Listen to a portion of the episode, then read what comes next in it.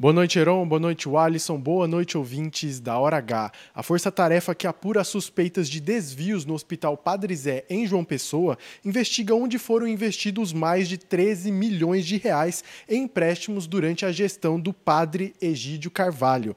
Mais de 12 milhões de reais foram emprestados pela Caixa Econômica Federal. Em entrevista coletiva realizada na manhã de hoje, o atual diretor da instituição, o padre Jorge Batista, revelou que por conta desses empréstimos, o Hospital Padre Zé tem uma redução de 250 mil reais na verba recebida pelo SUS. Por causa desse empréstimo, mensalmente a verba que vem do SUS, ela há um desconto em torno de 200, 250 mil reais. De modo que o Hospital Padre Zé ele pode se manter com os devidos ajustes, com a verba do SUS, certo? mais um apoio da sociedade. Resumindo, é, precisamos de 1 milhão e 300 mil reais por mês para manter o hospital.